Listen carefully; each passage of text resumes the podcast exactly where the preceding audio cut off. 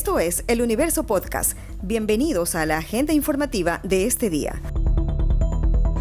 Hoy es lunes 25 de octubre de 2021. Los saluda Jaime Freire.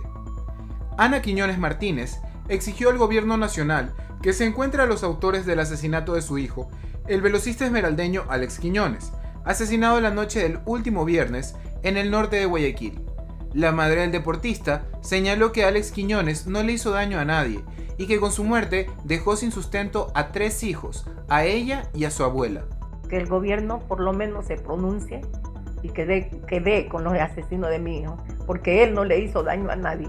Él es una persona que caritativa, que lo que él, el bocado de comida, se lo sacaba para dárselo a la persona que a él quien podía ayudar.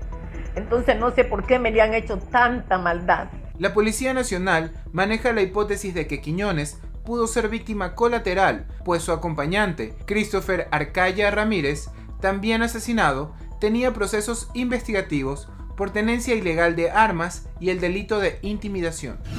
La Comisión de Garantías Constitucionales de la Asamblea Nacional decidió el sábado no insistir en convocar a María de Lourdes Alcíbar y Santiago Lazo, esposa e hijo del presidente de la República, Guillermo Lazo, a comparecer en su seno en el desarrollo de la investigación sobre los Pandora Papers.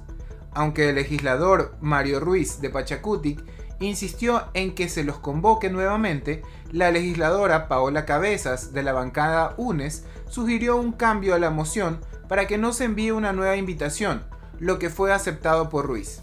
La comisión investiga al jefe de Estado por aparecer en publicaciones periodísticas internacionales sobre líderes mundiales que tienen cuentas en el exterior en los denominados paraísos fiscales.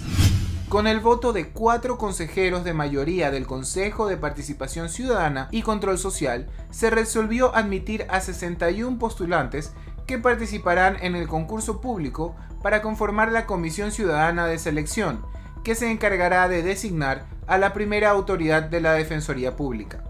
En una sesión extraordinaria realizada el sábado 23 de octubre, se conoció un informe sobre admisibilidad elaborado por una comisión técnica que revisó el cumplimiento de requisitos y no estar incursos en prohibiciones de 82 personas que se inscribieron para participar. De este total, 61 participantes superaron la fase de admisibilidad. Dicho informe se aprobó con el voto de los consejeros David Rosero, Sofía Almeida, Javier Dávalos e Ivette Estupiñán. Los vocales Francisco Bravo y Hernán Ulloa votaron en contra.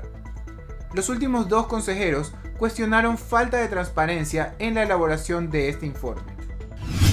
El técnico de Ecuador, Gustavo Alfaro, probará jugadores en el partido amistoso del próximo miércoles ante México en Charlotte, Carolina del Norte, como preparación para las eliminatorias del Mundial de Qatar 2022. Alfaro buscará figuras de reemplazo para los defensas Pervis Estupiñán, Diego Palacios y el atacante Ángel Mena, suspendidos un partido cada uno por la acumulación de tarjetas amarillas. El seleccionador probará en el puesto de Estupiñán y Palacios a los defensas izquierdos Cristian Cruz de Liga de Quito y Luis Segovia de Independiente del Valle. Asimismo, están en la lista para reemplazo de Mena Alexander Alvarado del Orlando City y Janer Corozo del Delfín. Ecuador medirá a Venezuela y Chile en la próxima fecha de eliminatorias a desarrollarse en noviembre próximo. Esta noticia ha estado entre lo más leído del universo.com en las últimas horas.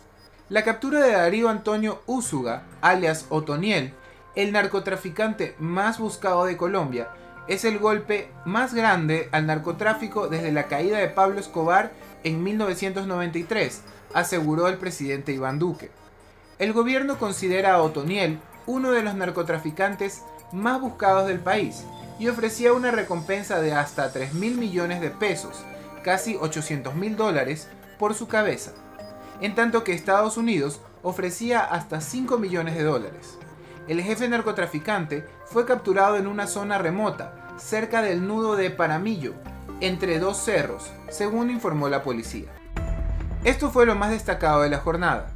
Hasta la próxima.